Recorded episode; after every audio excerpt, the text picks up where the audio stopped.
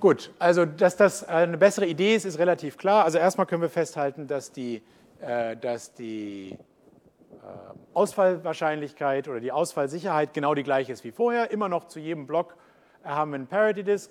Ähm, wir haben ähm, immer noch die Möglichkeit, wenn eine Disk komplett ausfällt, können wir die Daten wiederherstellen.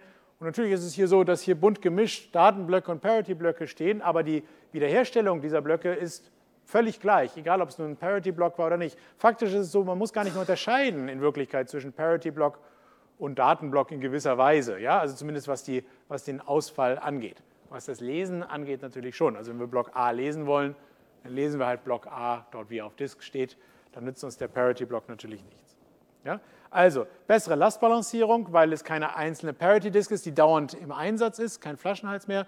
Und es eben auch die, das RAID-System, was man in der Praxis sehr, sehr häufig sieht bei kleineren Systemen. Das heißt also, äh, auch bei uns am Fachgebiet ist RAID 5 was, was ganz Typisches. Ja? Ähm, ist natürlich langsamer als RAID 0 und 1, klar, weil man immer diese Parity-Blöcke ausrechnen muss, weil man für jede Schreiboperation irgendwo noch so einen Parity-Block ähm, lesen und schreiben muss, aber natürlich deutlich platzsparender als RAID 1, weil wir nicht die ganzen Daten spiegeln müssen. Ja? Also schon ein, eine eine gute Idee. Und man kann hier schon sagen, dass es ein guter Ausgleich ist zwischen Platzbedarf und Leistungsfähigkeit im Sinne von Ausfallsicherheit. Soweit noch Fragen zu RAID 0 bis 5? Ideen verstanden? Hier haben wir nochmal so einen Screenshot von dem ursprünglichen Paper. Das ist das Paper von Patterson ähm, und anderen, die eben dieses RAID-System vorgeschlagen haben. Hier sehen Sie sozusagen nochmal RAID 4 und RAID 5 dargestellt hier mit, den dedizierten, mit der dedizierten Parity Disk ja, äh, und dann hier eben mit der verteilten Parity äh, auch wieder im Round-Robin-Verfahren verteilt. Ja. Da heißt es noch Check Disk, aber letztlich dasselbe. Okay? So, jetzt wollen wir uns noch RAID 6 angucken, einfach weil das hatte ich bis jetzt noch gar nicht in der Vorlesung drin, aber ich habe das jetzt einfach mal neu aufgenommen. Jetzt hoffen wir, kriegen wir das auch gut hin. Ist auch gerade das, was jetzt frisch aufgezeichnet wird. Sehr gut. Also, äh, RAID 6 steigert diese ganze Idee noch einmal. Also, es ist die nächste Stufe, RAID 6.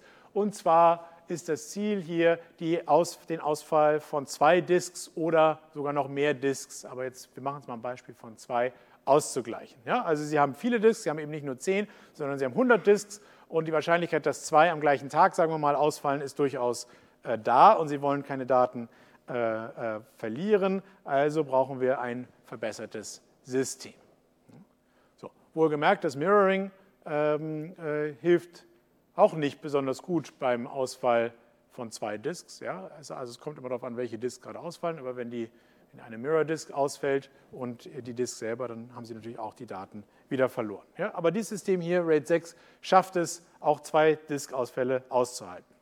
In diesem Beispiel, mit dem wir jetzt äh, rechnen wollen, haben wir sieben Disks, die Disks 1 bis 7. Ja, hier sehen Sie die alle nochmal. Und wir sagen einfach jetzt mal, das ist nur eine Benennung, ja, die Disks 1 bis 4 seien die Datendisks und die Disk 5, 6 und 7 seien die redundanten, die Parity Disks sozusagen. Einfach so mal äh, ähm, äh, genannt. Und was man dann konzeptionell baut, ist so eine Matrix, wie Sie äh, die hier sehen, mit einer Art, Art Redundanzmuster.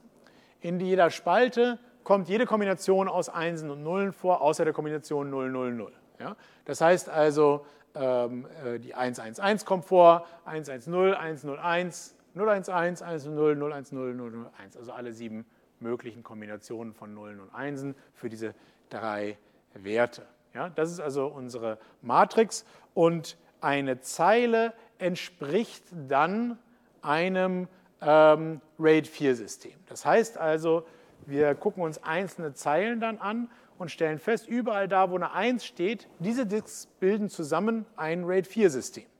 Das ist der Gedanke. Ja? Das ist nur eine Markierung. Das sind nicht Einsen, die auf Disk stehen, sondern es ist nur die Vorstellung, welche Disks in welchem Zusammenhang stehen. Ja? Ähm, und ähm, was will ich noch sagen? Das steht schon da. Achso, hier, das wollte ich noch sagen. Also Spalten für Redundanten, also man kann die Redundantendisk von den Datendisks unterscheiden, indem man eben einfach hier äh, guckt, das sind die, die nur eine, eine einzelne 1 haben. Ja? Okay. Und die Spalten für die Datendisks haben dann eben mindestens zwei Einsen. Ja? Und diese zwei Einsen sind dann relevant, ja? weil wir daraus dann ableiten können, dass es immer irgendetwas, irgendeine Stelle gibt, bei der wir einen Ausgleich finden, bei der wir also diese Disk wiederherstellen können, wenn sie ausfällt. Hier nochmal als Beispiel, also die eine redundante Disk mit einer 1 ist die Paritätsdisk für die anderen Disks, die eine 1 in der gleichen Zeile haben. Ne? Das heißt also hier, ähm, äh, wir haben hier die 6 und das ist dann die Paritätsdisk für diese drei Disks. Okay, das ist klar. Die Tatsache, dass wir zwei Einsen in der Spalte haben, heißt, dass jede Disk zwei Paritätsdisks hat. Diese 1 hier, die Disk 7, ist Paritätsdisk für den, den und den. Da haben wir schon mal den hier und den hier zweifach abgedeckt. Das heißt also, äh, Disk 4 hat sozusagen zwei Paritätsdisks, nicht? Nummer 6 und Nummer 7. Das ist schon der erste Hinweis gleich. Das ist der erste Hinweis darauf, dass wir auch zwei Ausfälle verkraften können.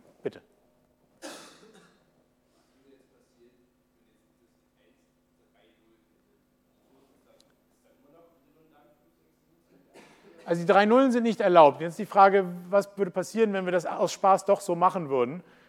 Also wenn wir nach diesem Muster streng vorgehen würden, hätten wir keine Möglichkeit, dann äh, die Daten für Disk 1 wiederherzustellen, wenn Disk 1 ausfällt.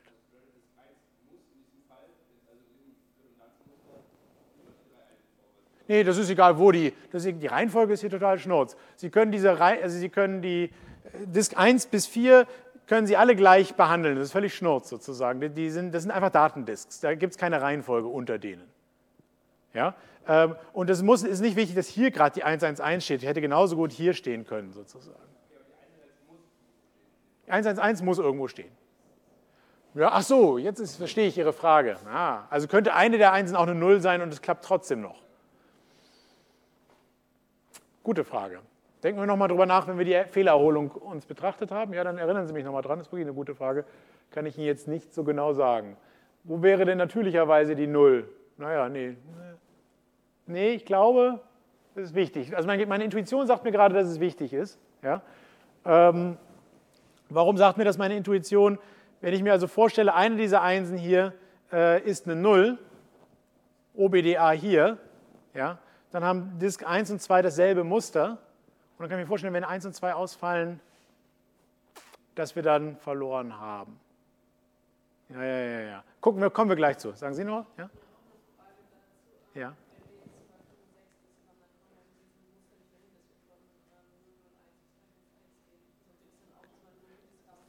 Ja, man muss so viele Disks haben, man muss zwei auch n-1 Disks haben. Ja? Ähm, sozusagen. Da gibt es auch noch eine Folie, wie man das verallgemeinert. Genau, also es ist nicht völlig beliebig sozusagen, man muss, dieses Muster muss man hinkriegen. Und wie gesagt, meine Intuition sagt mir gerade, dass wir auch diese 1 1 brauchen. Wir gucken nachher nochmal genauer, warum das äh, so ist. Ja, aber ich bin ziemlich sicher, dass wir das brauchen. Okay? So, die Paritätsdisks werden wieder genauso gebildet wie vorher. Also die Bits für die, zum Beispiel die redundante Disk Nummer 5 ergeben sich aus der Modulo 2 Summe, also dem XOR äh, der entsprechenden Bits auf Disk 1, 2 und 3, weil eben hier gerade die Einsen sind. Ne, das ist einfach genau der Paritätsblock äh, oder die Paritätsblöcke für die Disks 1, 2 und 3. Okay, das ist jetzt erstmal nur die Konstruktion, das nehmen wir jetzt erstmal so hin und sagen, aha, so und so funktioniert das. Wir gucken uns natürlich gleich an, was dann im Fehlerfall passiert.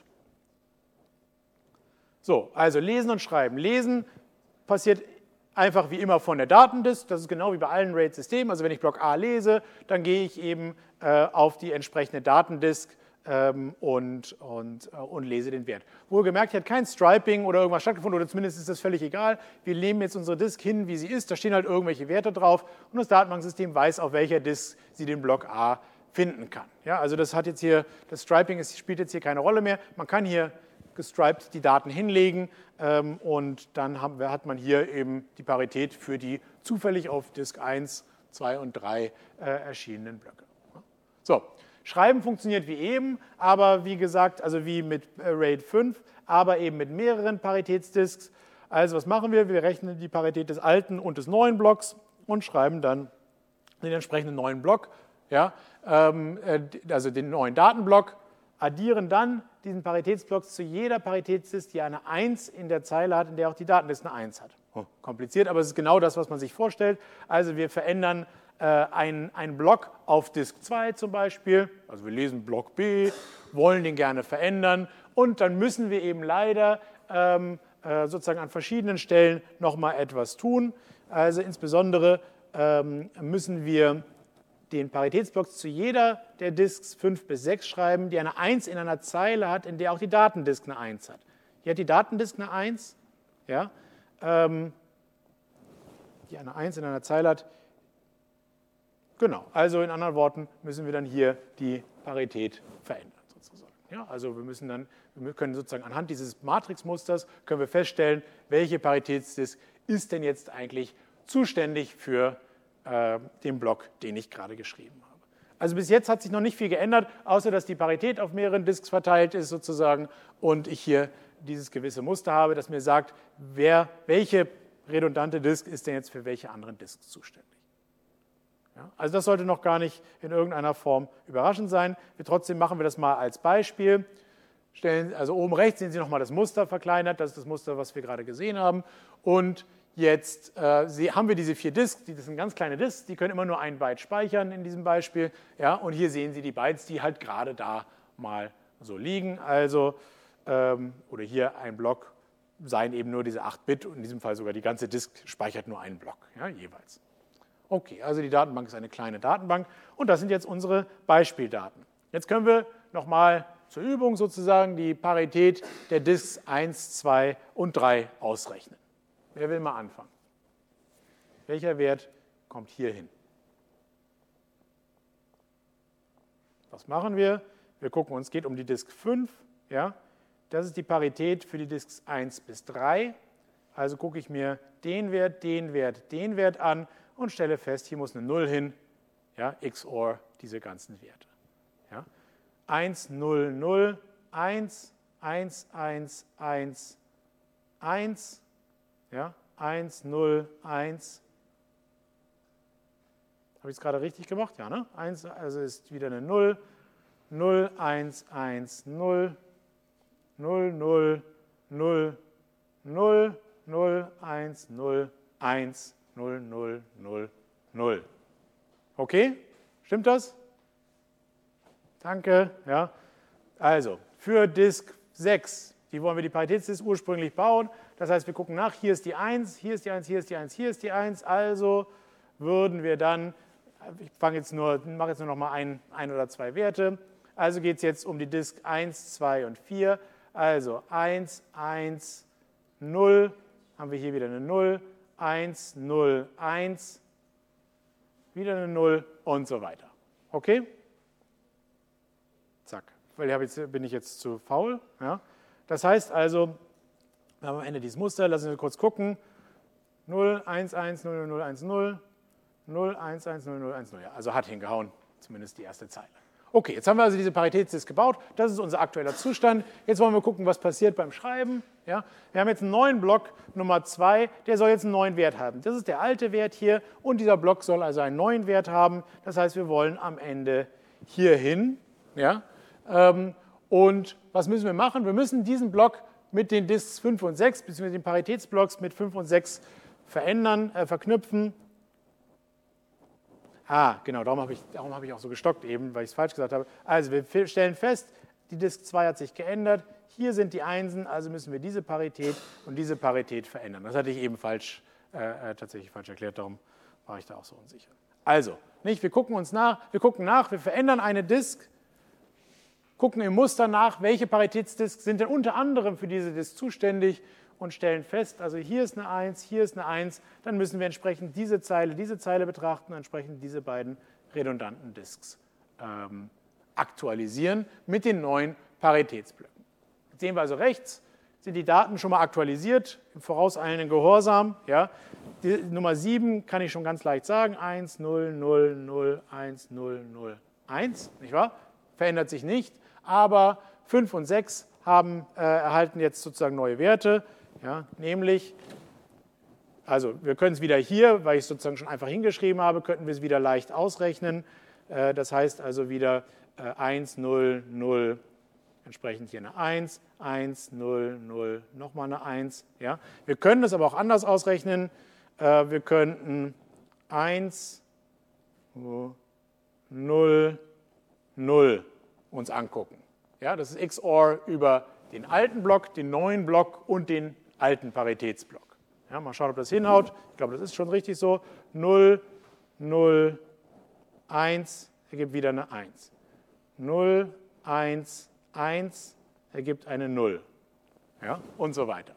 Das heißt also, wir müssen nicht äh, alle Disks lesen, um diese Parität auszurechnen, sondern wir müssen nur den alten Datenblock, den neuen Datenblock und den Paritätsblock, den wir gerade verändern wollen, in, in der Hand haben oder lesen, um dies dann zu schreiben. Verstanden? Könnten Sie das zu Hause selber ausfüllen? Das ist mein Ziel hier. Ja?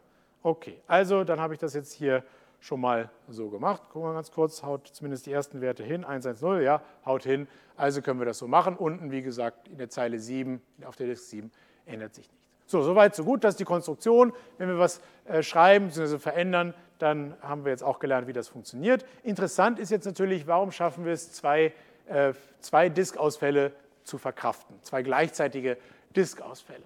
Also, der Problemfall sozusagen, der, der, zu betrachten ist, ist, dass zwei Disks ausfallen, seien das jetzt mal Disks A und B. Und es ist völlig egal, ob das zwei Datendisks sind, zwei redundante Disks oder, oder eine redundante und eine Datendisk. Jeder beliebige Fehler muss halt ausgeglichen werden. So, in der Matrix sind ja alle Spalten verschieden per Konstruktion. Das heißt, es gibt immer eine Zeile, in denen die Werte für A und B unterschiedlich sind. Und jetzt kommt genau der, die Frage von Ihnen sozusagen, ja, ähm, äh, ob nicht diese 111 auch eine Null enthalten dürfte. Ja. Wir brauchen immer ähm, ähm, eine Zeile, bei denen die Werte für A und B unterschiedlich sind, egal welche zwei Disks ausfallen. Wir brauchen irgendwo eine 1 und irgendwo eine 0. Ja? Diese Zeile habe jetzt eine 0 für A und eine 1 für B. Das ist jetzt einfach nur eine Benennung. So, und die Idee ist jetzt die folgende. Äh, da ich eine 1 beim B habe, ja, ähm, heißt das, dass ich entsprechend in ähm, rechts und links, also die, die Disk B ist ja ausgefallen, das heißt, dass ich entsprechend diese Disk B wiederherstellen kann. Das heißt also, ich, ich gucke, na, wir machen gleich mal ein Beispiel. Also ich, ich äh, stelle die ausgefallene Disk B wieder her, mittels aller Disks, die eine 1 in dieser Zeile haben. Das ist genau das RAID-System sozusagen. Ja, das ist genau das, was ich gesagt habe. Das Gute ist, dass die Disk A, die ja auch ausgefallen ist, nicht benötigt wird, denn die hat ja eine 0 in der Zeile. Das ist schon der ganze Clou. Ne? Das heißt also, ich kann immer eine Disk wiederherstellen, auch wenn eine andere Disk ausgefallen ist, denn diese andere Disk hat immer eine 0 dort, wo ich eine 1 habe, beziehungsweise, gleich, beziehungsweise ich kann immer eine solche Zeile finden, wo die andere ausgefallene Disk nicht benötigt wird, um mich selbst herzustellen. Genau, genau, das ist ganz richtig. Also genau der Grund, warum wir hier nicht doch irgendwo eine 0 einbauen können, zum Beispiel hier, weil wir sagen 111, das klingt übertrieben, alle anderen haben nur zwei Einsen, der hat drei Einsen, was soll das? Ja, ähm, aber der braucht auch eine 1, denn ähm, hier haben wir halt äh, den, das Problem, wenn dann 1 und 2 ausfallen, dann haben sie genau das gleiche Paritätsmuster und können äh, entsprechend nicht sich gegenseitig helfen, äh sich aus dem Sumpf zu ziehen, sozusagen. Also, wir suchen diese eine Zeile, in der wir unterschiedliche Werte haben. Dort, wo die 1 steht, das können wir wiederherstellen, weil wir dafür die andere Disk nicht brauchen. Und dann haben wir die Disk B wiederhergestellt. Ja? Und dann äh, sind wir sozusagen in einem fast guten Zustand. Nur noch A ist ausgefallen. Danach können wir dann eben Disk A wiederherstellen. Ja? Jede Spalte hat mindestens eine 1, also auch die für A. Also irgendwo finde ich, äh, finde ich eine entsprechend zugehörige Zeile für A. Mindestens eine 1 kann ja sein, dass A eine redundante Disk ist, dann ist auch nur genau diese eine 1 da. Und dann wähle ich eben eine, äh, eine, wähle eine Zeile wo eben so eine 1 vorhanden ist und nutze alle Disks, die in der Zeile ebenfalls eine 1 haben. Das ist genau die Wiederherstellung, die wir auch aus äh, RAID 5 und RAID 4 kennen. Ne? Dass ich also einfach mir das zusammensammle, äh, äh, was, was ich benötige, um meine eine Disk dann wiederherzustellen. Ne? Also das ist der ganze Clou. Ich kann nicht, ich kann nicht einfach so zwei ausgefallene Disks wiederherstellen, sondern ich kann erstmal eine wiederherstellen und dann mit Hilfe dieser einen kann ich die andere wiederherstellen. Ne? Das ist der der, der Vorgang sozusagen, den wir hier machen. hier haben wir das mal als Beispiel nochmal gesehen. Also es fallen zum Beispiel Disk 2 ja, und Disk 5 aus. Ja. Ähm, die Spalten unterscheiden sich in der Zeile 2 der Matrix. Hier haben wir eine 1, hier haben wir eine 0, sonst sind sie gleich. Das heißt also, die Zeile, die wir jetzt betrachten müssen, ist diese hier. Welche Disks stellen wir also zuerst wieder her? Naja, steht da. zuerst Wiederherstellung von Disk 2, weil die eben eine 1 in der Zeile 2 hat.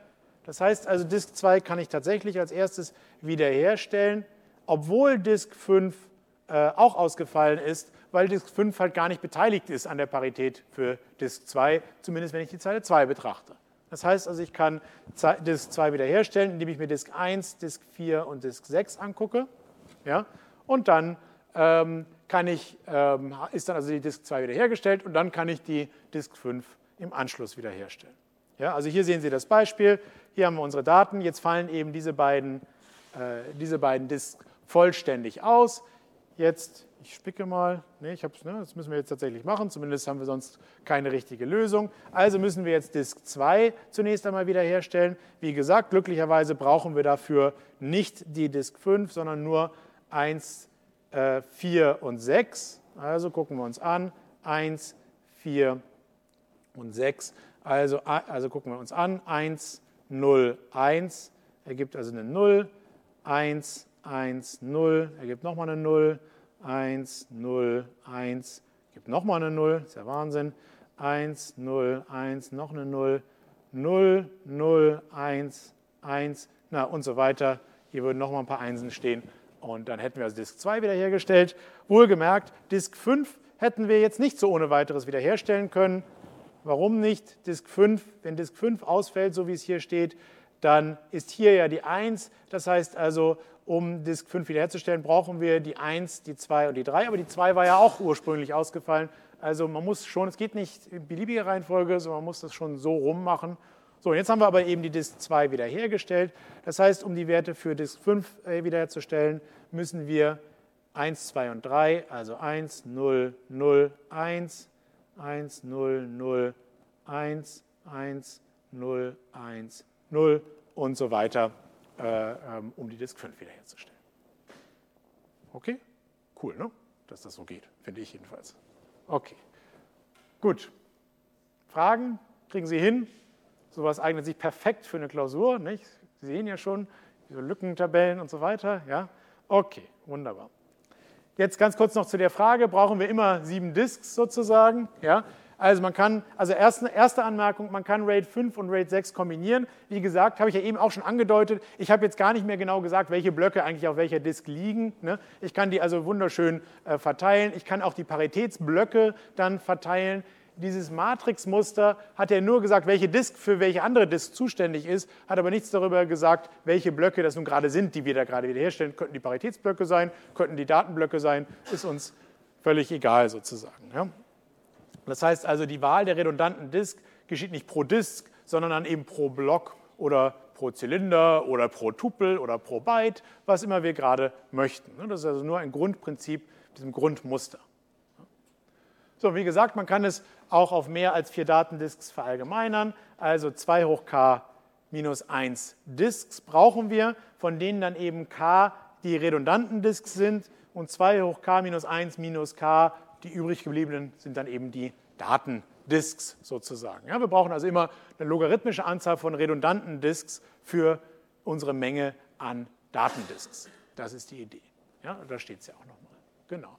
Und naja, die Konstruktion dieser Redundanzmatrix im allgemeinen Fall ist halt auch klar. Nicht? Wir brauchen dann eben k Zeilen. Im Beispiel eben hatten wir drei Zeilen. Und dann müssen wir eben wieder alle Kombinationen in die Spalten reinschreiben. Eben hatten wir nur die Dreierkombination.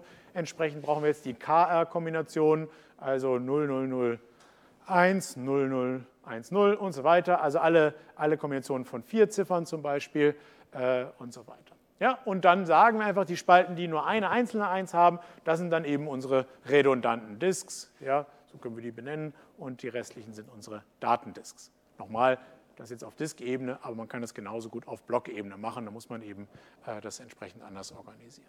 Ja. Idee klar? Ja, alle schmunzeln. Nicht mitgekriegt, 8.30 Uhr. Gut, macht nichts. Also macht doch was, weil wir auch keine Aufzeichnung haben. Aber Okay. Gut. Kleine Zusammenfassung. Ähm, ich gebe schlicht und ergreifend zu, dass ich zu faul war, beziehungsweise nicht mehr die Zeit hatte oder vergessen habe, RAID 6 hier noch zu ergänzen. Das ist noch die, die äh, Folie vom letzten Semester oder vom letzten Jahr. Aber hier sehen Sie nochmal quasi im Überblick ähm, äh, die einzelnen Techniken, die dort in den verschiedenen RAID-Ausbaustufen äh, ähm, zum Tragen kommen. Jetzt überlege ich gerade, wie wir RAID 6, können wir selber kurz mal nachdenken, also welches Prinzip RAID 6 hernimmt. Also es nutzt die Idee der Parität im Allgemeinen, das ist klar. Und so wie wir es kennengelernt haben, haben wir dedizierte Paritätsdisk. Muss nicht so sein, aber so haben wir es jetzt erstmal im System kennengelernt und haben die jetzt nicht explizit verteilt, könnte man aber machen. Und Blockstriping natürlich auch. Ne? Also